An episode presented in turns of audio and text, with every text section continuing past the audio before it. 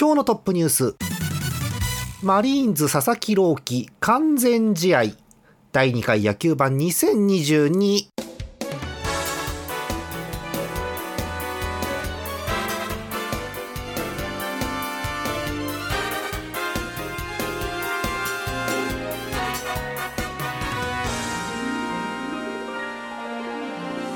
2022年4月11日月曜日皆さんこんばんはジャーマネです。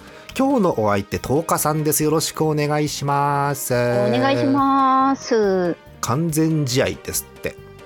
すごいですね。えっと10日さんは、はい、え、完全試合ってテレビとかで見たことってあります、はい、ないんじゃないかな。なさそうですか？なるほど。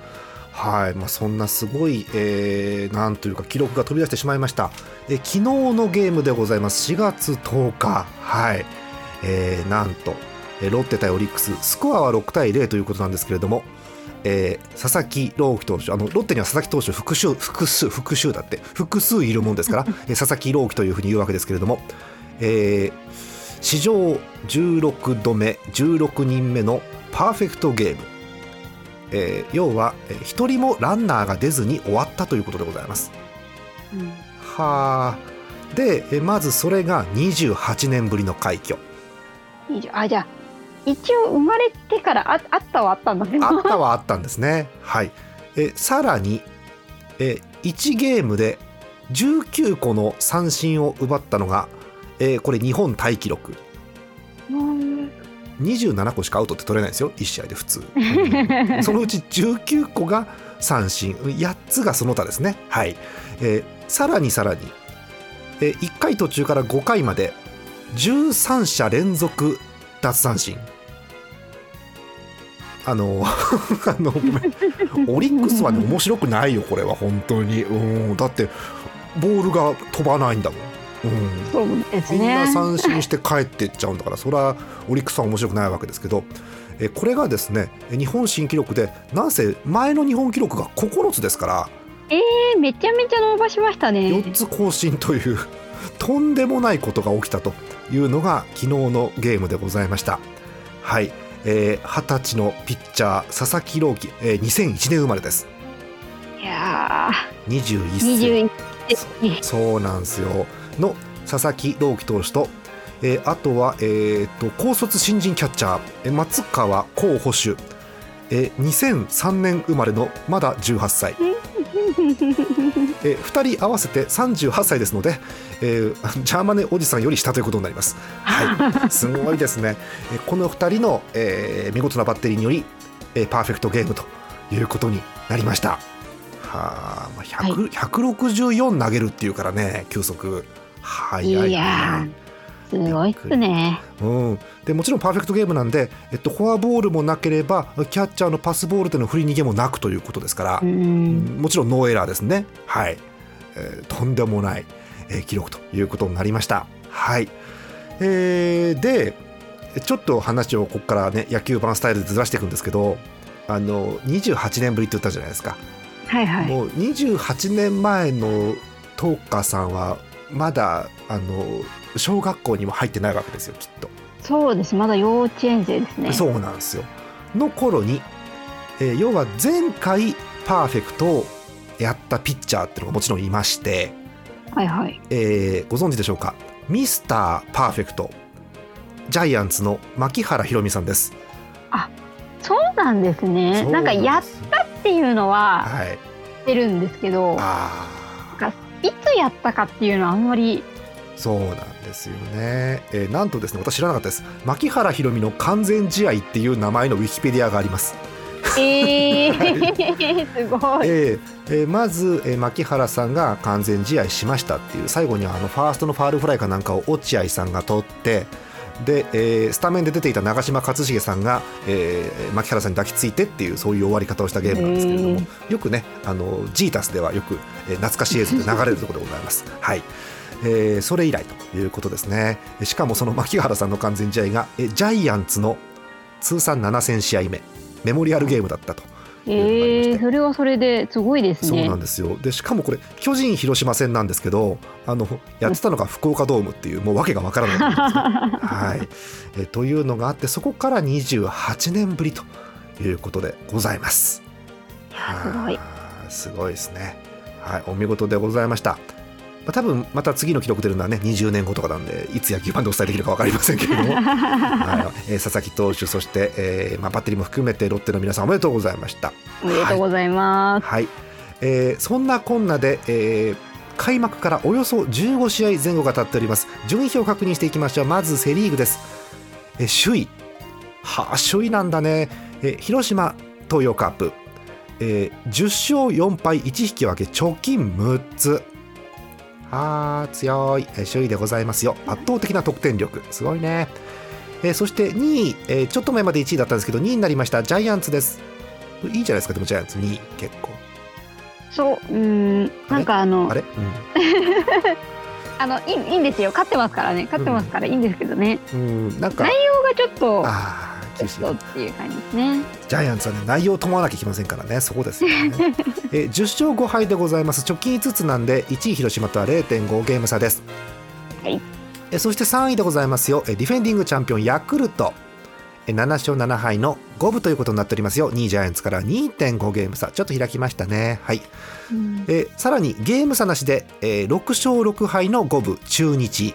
はいさらにさらに5勝5敗の5分 d n a が5位です。並んでますね。はい、えー、そして置いてかれてしまった阪神タイガース、えー、辛いよ。1勝12敗1分けでございます。勝率が7分7厘。厳しいよね。タイガースが厳しい開幕ということになっております。はい、本気に期待しましょう。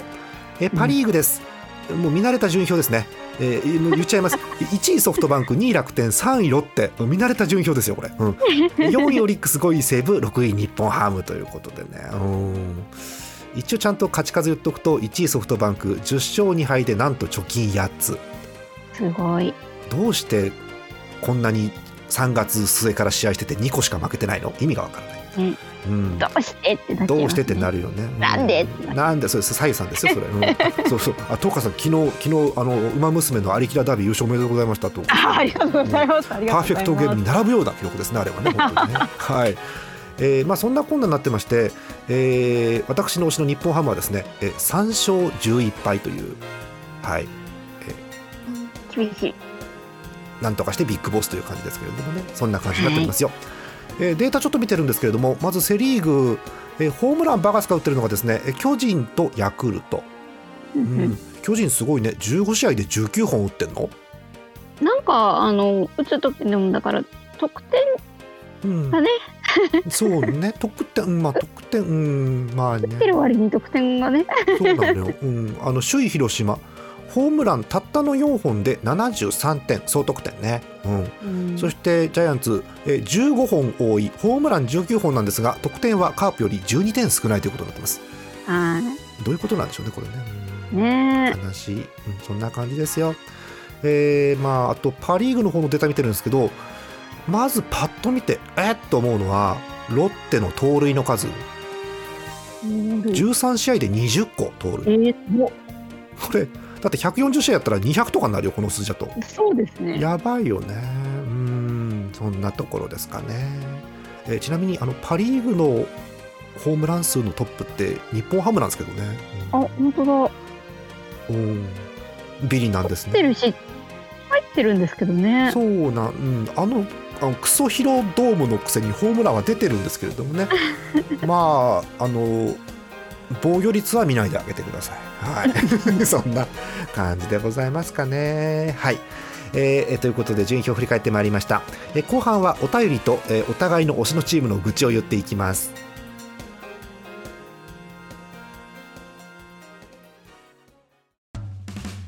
イオシスのウェブラジオポータルサイトハイテナイドットコムはそこそこの頻度で番組配信中もうすぐアラフォーのおっさん MC が気ままなトークをお裾分けします。ポッドキャストでも配信中。通勤電車でラジオを聞いて笑っちゃっても罪ではありませんが Twitter で晒されても知ったことではありません。http コロンスラッシュスラッシュはいてない .com までアクセック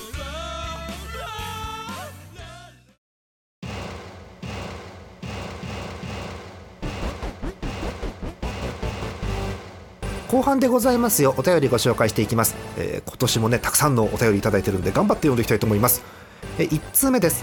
え秋田県ラジオネームぬるぽおしょうさんありがとうございます。ありがとうございます。ありがとうございます。あのお名前がねぬるぽおしょうアットマーク熱演ネクストステージっていうこうチームのキャッチフレーズがついててね今年も気合入ってます。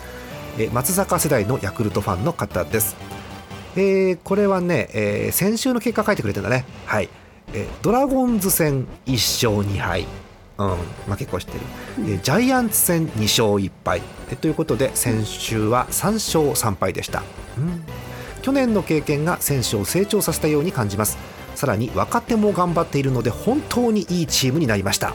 そうですね、うん、え主力だったサンタナ選手が離脱したもののそこまで戦力が下がった感じがしないのはそれだけ戦力の底上げができているとも言えますえ去年急成長の高橋投手のように完投できる投手がいるのはかなり大きいです。いいないいな、えー、石川投手は投げてくれるだけで良いまである。頑張れというお便りです。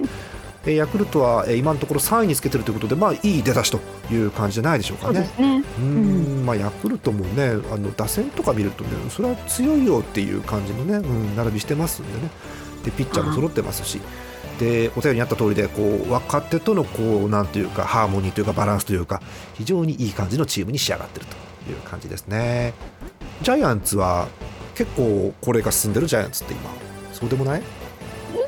ちょっと転換期というか新しい若いのも入れつつっていう感じですかね。そうか。ハムはねなんかあの若返らせすぎちゃって違うチームになっちゃった。あ、なるほど。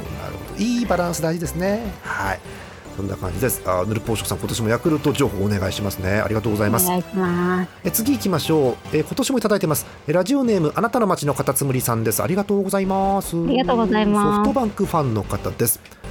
えジャーマネさん、トーカさん、ひくらさん、皆さんこんばんは。えジャーマネさんとトーカさんの告知ツイートを拝見し。もうそんな時期なのかと時の過ぎ去る速さにびっくりしてます。そうもう開幕してますからね、そうね。さて、我が推し福岡ソフトバンクホークスは北海道日本ハムファイターズと対戦ですね。開幕カードそうでしたね。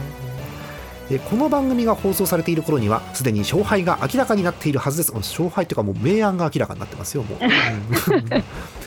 このメールを書いている現在はやっとファイターズの先発ピッチャーが発表されたところです。遅かったもん、ね、そうでしたね、えー、もう不安しかありません。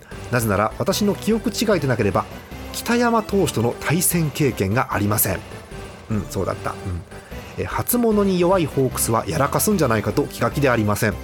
しかしプロの素晴らしいプレーを見るのはやはり良いものです。さらにそれがルーキーであるならばなおさらです。もちろん一ファンとしてホークスの勝利を信じてテレビの前から全力で応援する気しかありませんがびっくりマーク。そうでしょうそうでしょう、うん、万が一の場合は途中から若手の頑張りを純粋に堪能するという方向へシフトしようと思います。あのそれはもうあの私の方ですね。それは若手の頑張りを純粋に堪能するシフトになってますね。長くなってしまいましたが今シーズンも野球版を配信してくださりありがとうございます。また皆さんとワイワイやりながら野球を楽しめるのが本当に嬉しいです。引き続きよろしくお願い申し上げます。丁寧なお便りす丁寧。もうあの野球版丁寧ですからねすごくね。そうカラーに合ったお便りでございますよはい、えそんなソフトバンクダントツのダントツの今パ・リーグ首位で強いですよ。すごいですよね。強い。強い、うん、なんだろう。強い、うん、そう。あのちょっとね私、まあ、ソフトバンク強いですからねっていうのが楽しくなってるところまであるので毎年、うん、そう。強いソフトバンクがいるとパ・リーグだなっていう感じがしますよね。はい、そんな感じです。なんかね、あの去年、一昨年くらいから、あのー、あの辺も周り、なんか再開発というか、いろいろ頑張ってるみたいなんでね、そうなんですね施設もちょっと楽しみに見ていこうかなと思いますよ。はい、もうちょっとお手柔らかに対戦してください。お願いします。ありがとうございます。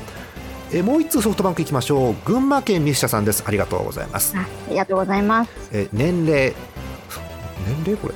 年齢ドロー俺はこのヒゲカードを攻撃表示でビッグボスにアタックするぜというソフトバンクファンの方です。ありがとうございます。攻撃表示だろうが何表示だろうがもうボコボコですけどもね。はい、えー、ジャーマネさんと岡さんいらっしゃいました。らゲストさんこんばんは。関東のホークスファンミス社です、えー、時間ができたので一言。ホークスドギャンしたとあもうもう国の言葉が出てるもんね。えお金と助っ人外国人の力で両リーグ10勝一番乗りです強い、うん、早かった、うん、若手の大砲リチャード選手と井上選手は2軍調整中。へ代わりに野村選手が躍進しています。若手に負けじと松田選手和田投手も活躍し若隆とおじ高が刺激し合ってチームの好調を築いている感じです。それではこれからも野球盤楽しみにしております。というお便りです。あの、はい、今年もさいいとこでさやっぱ松田が出てきてさ決めちゃったりするわけ、ゲームを。あの盛り上がりに応えられるこうスターがいるっていうのはいいですよね。松田はスターなのよ。本当。お客さんもね松田出てくると何かしてくれんじゃねえかと思うわけやっぱり。うん、そうよね。あのなんでしょう個人的にはあのひげおじことねはい、あの監督があのおみこしで出てきた時はどうしようかと思いましたけどね。ね うんまあなんでしょう。なんか今年はなんかいろいろあるよね。おみこしで出てくる監督もいればさ、うん、なんか急にあの乗り物に乗って空を飛ぶ監督もいるしさよくわかんないんで。いや本当にパ・リーグは楽しそうだなって思います。そうねあのセ・リーグ昔からねこうやっぱパ・リーグってセ・リーグよりあまり人気がないという時代がすごく長かった長かったもんですから、うん、あのその反動でねタガが外れてるんですよパ・リーグ。いやいやでもああいうのがあるとこう野球に興味がない人もなんか目にするじゃないですかいろいろニュースとかを。そうですね、うん、もうああいうのがある方がやっぱりいいかなって思います、ね、野球に興味がない人を呼んでいかないともうね行き着かなくなってるんでね。そうですそうです。本当そうですよね。うん。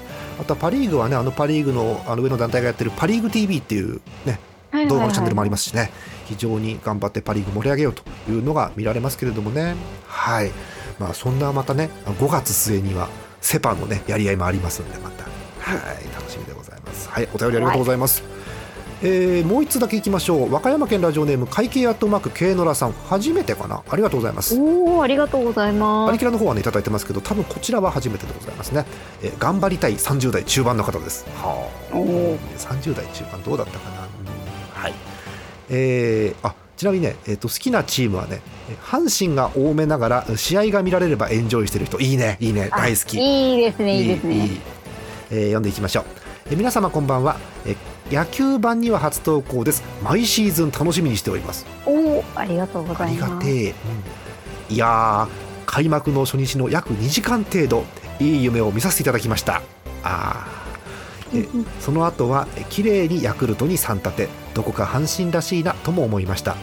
ここで変に苦手意識を持たずに言ってくれればいいのですが、えー、大阪からえ和歌山に住みかを移しえ聞けるラジオ局も少し変わるためおあかっこラジオラジコで突破はできるんですがそうですね、うん、大阪時代よりは巨人戦を多めに聞くことになるのかなと思いつつ今シーズンも試合および野球盤を楽しみにしたいなと思いますというまた丁寧なお便りです。ありがとうございます。いやありがとうございます。こう当たり前のようにねあの野球中継をラジオでっていうの私少し少しちょっと嬉しくなっちゃうんですけれども。そうですよね。本当に野球中継はテレビもいいんですけどラジオがすごく楽しくて、えー、各地方地方によって、えー、地元のチームをひどくひいきをしたですね各ラジオ番組がありますので すごく楽しいです。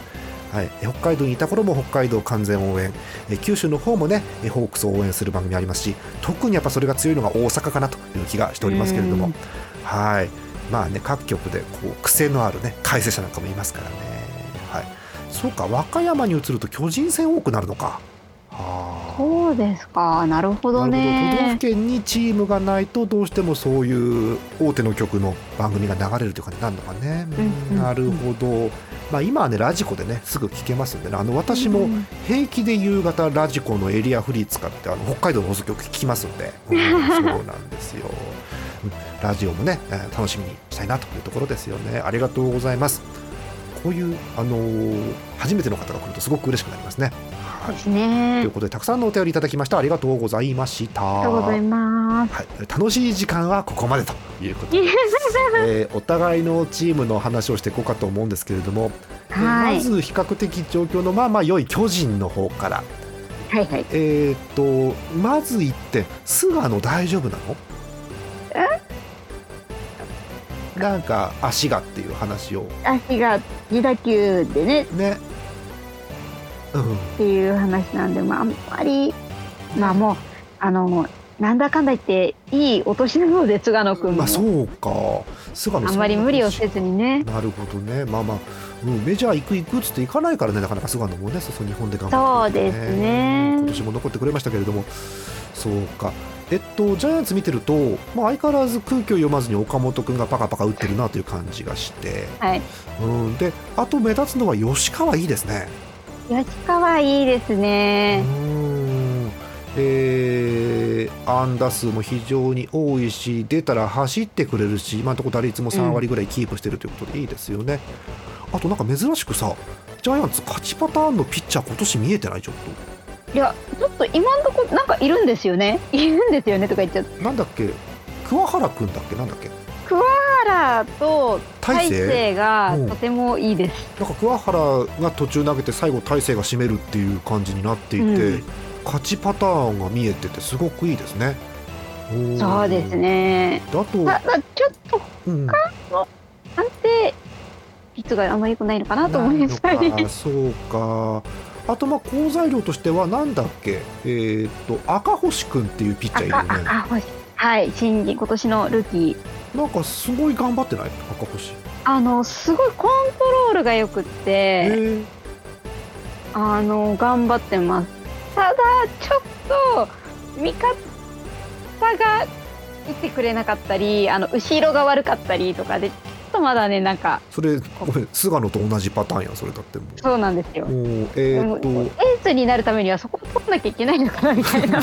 と避けられない道なのかな、えー、どんぐらい厳しい状況かというとえー、っと今のところ、え赤星裕二投手、えー、ドラフト3位新人だよねこれ多分ね。そうです今年の新人です、ね、はい22歳のピッチャーでございますよ、えー、先発3回ございました、えー、1試合目えー、3月27日中日戦6イニング投げて自責点1勝ち負けつかず、うん、え？はい。つかないのこれ。え？いやこれ本当にかわいそうで。うん。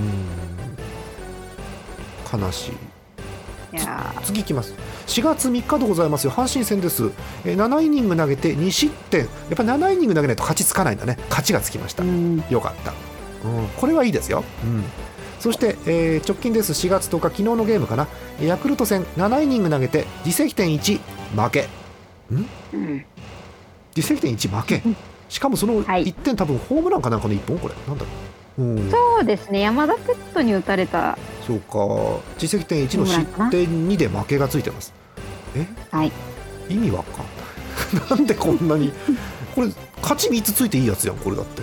勝ち3つついてあのまあ、うん昨日の試合に関しては、うん、まあ、もう自分が打たれてるので赤星君自身が打たれちゃってるので、まあ、多少はそう,、まあ、そういう時もあるよねってなるんですけど、あの3月の27の負け負けっていうか、まあ本人ついてないやつはあれは本当に本当にかわいそうで。そうなんだ。3月27日のゲームちょっと私見てみるんですけどあこのゲームか5対 1, 5対1で勝ってて最後ひっくり返されたやつだこれ。そうです。はあ中日にね最後捕まったやつだ。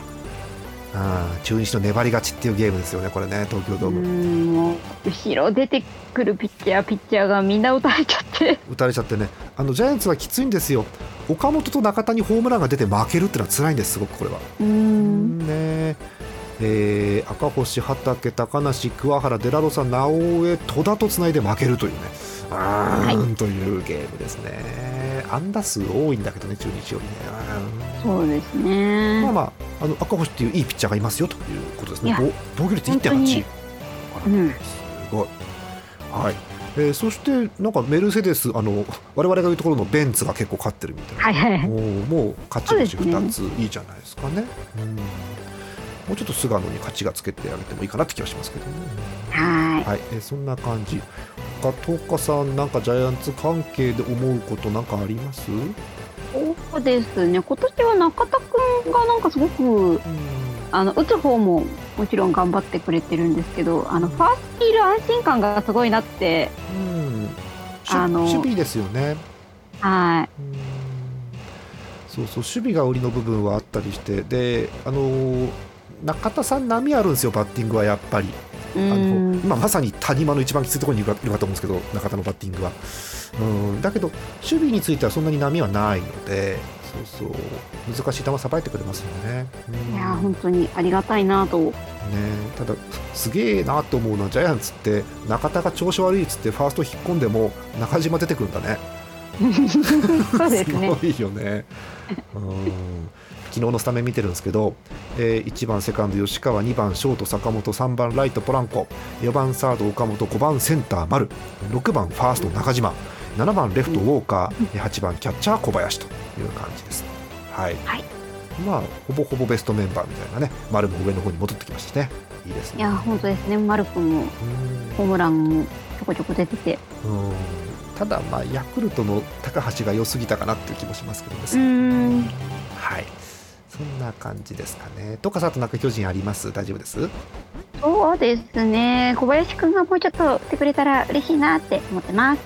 そうね。毎年ね、小林くんはもうちょっと打ってほしいと思いますよね、本当ね。うん、いやね、まあ、でも今年は結構、あの、先発、スタメンマスクも、まあ、ちょこちょこ3回に1回とか4回に2回とかなんかそれぐらいのペースで来てるので。ねなんかあれでしょ？選手の中のなんか副会長やってるでしょ？確か。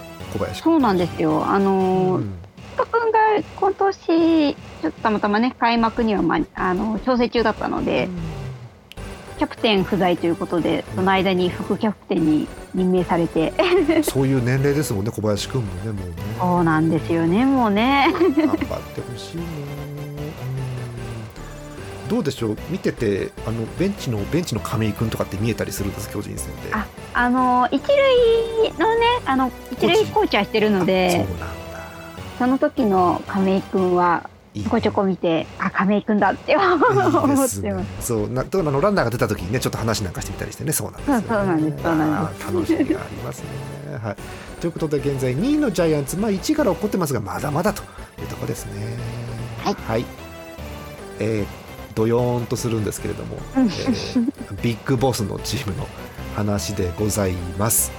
えー、っとですね、えー、引くほど勝てなくなっております。まあ、勝てないのは分かってはいたことではあるんですよ。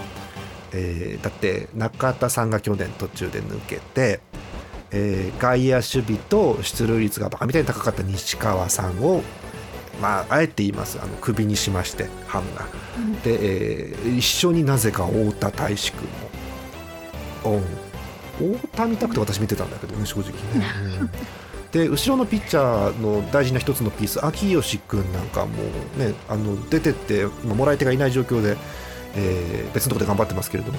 っていう状況なんであのピッチャー1枚と3番4番5番を抜いたような状態で今年やってるわけですがまあちょっと厳しい、えー、3勝、えー、普通の勝ち方をしたゲームが3つのうち1個だけ、うん、6対2かなんかで勝ったゲームかなあとはなんか点取れないままずるずるずるずるいってなんか9回かなんかにサヨナラで勝ちましたっていうのが2つ。サヨナラゲーム2つを含む合計3勝という状況です。えー、っと何を喋ったらいいんだろうね日本ハムの話。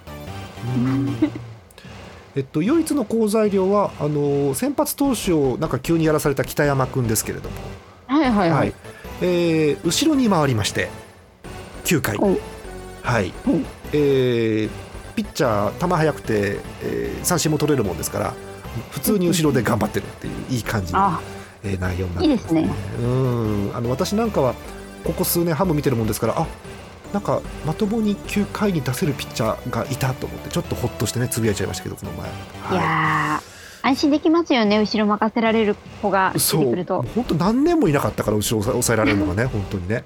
そうなんですえーまあ、あと8回に宮西っていうのがいるんでそこまで持っていければということなんですけどその前にまあ打たれてやられちゃってるんでどうかなというところですよね。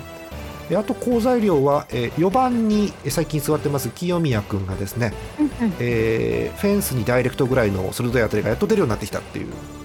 うん、うん。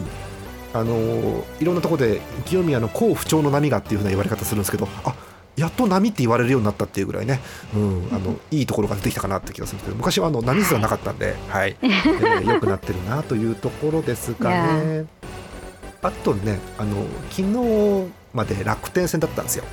札幌だって、はいはい、なんかね楽天の一番のね外野も見てるなんだっけあのなんか西川っていう選手すごいんだよね、うん、なんかハムのことよく知ってる感じがしてねめちゃくちゃ打ったりすごいファインプレー見せたりとかしててね、うん、なんかすごくやり返されてる感じがします そんなちょっと厳しい状況のハムなんですがまああのー、いろんなねえー、仕掛けを作りながら、えー、選手を育てながらということだと思いますのであの温かい目で見ていこうかと思います。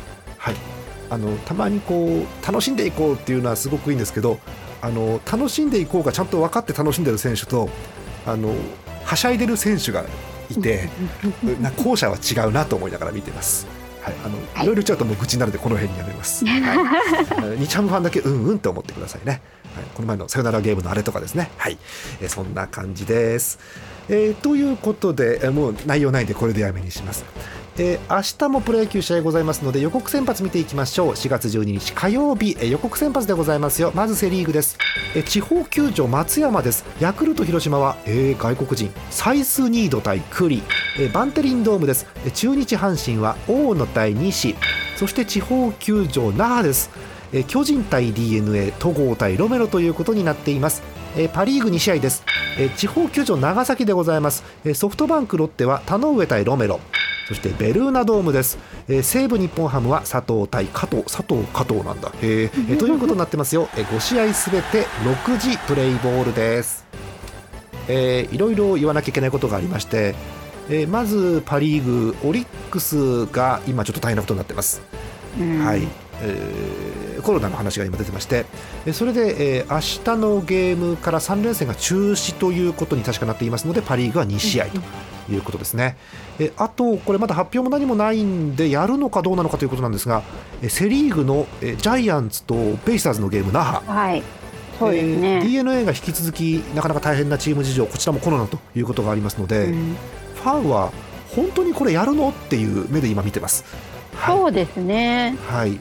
えー、d n a は確か2軍のゲームを中心にしているのでそれでチームのやりくりどうにかするのかなという気もするんですが、うんうん何も事情を知らない私としては、うん、延期にしたらいいんじゃないのって勝手に思ったりするんですけれどもね。うん、そうですね、まあ、地方球場だからできればやりたいっていうのもあるんですかね。うん、沖縄のファンみたいね、確かにね。うん難しいところでございます。まあ、とにかく、はい、あの選手の皆さんの安全、そしてお客さんの安全というのが、もうられればいいのかなというところですよね。はい、ということで、現状、え明日は5試合ということになっておりますよ。えジャイアンツは統合です。はい、はい、どうでしょう、統合。うん。いやうん。くはないと思いますね。そうですか。おまあ東郷がある程度しっかりやってくれて、えー、あとは何ですか？打撃陣がパカパカ打ってくれればというところですよね。うん、まあでもね、あの多分明日は大城君かな、キャッチャー。そうですかね。あの凱旋なんでね、沖縄で。そうか。そうんまあ地元だとね本人も奮起するというのがあるかと思いますんで。そうですね。そういうことですね。あとは DNA ゲームをするんであれば戦力どううまくやっていくかという話になるかと思います。うん、はい。えー、パ・リーグですけれども、えー、日本ハムは埼玉でということになります。まあ、1個ぐらい勝てればいいなという感じです。な感じですかね。あまあ、あの加藤自体はすごく内容いいので、はい、あとはあの打つ方が4、5点取ってくれれば、はい、勝っても負けてもいいです、4、5点取ったら、あよかったねっつって、その日は終わります。はい という感じです。え次回の野球版ですけれども確定しておりませんが、えー、再来週かその次の週の月曜日の予定です、えー、再来週だと4月25日ですかうん、はい、その次の週ですと、えー、ゴールデンウィークの狭間でございます。5月2日。5月2日って平日なの？これ。平日ですね。わに、えー、配信をする予定でございますのでそのくらいまでにお便りをください。どっちにするかどうかはツイッターでお知らせをします、えー、お便りはすべてジャーマネドットコムの野球版特設投稿フォームの方から送ってください。たくさんのお便りお待ちしております。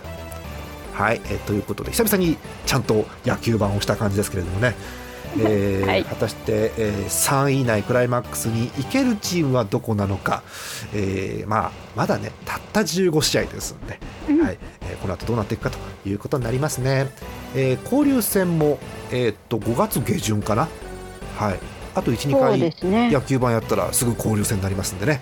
えー、はい、楽しみでございますよ。え今年も楽しく野球お伝えして皆さんと楽しんでいければいいなと思っておりますよ。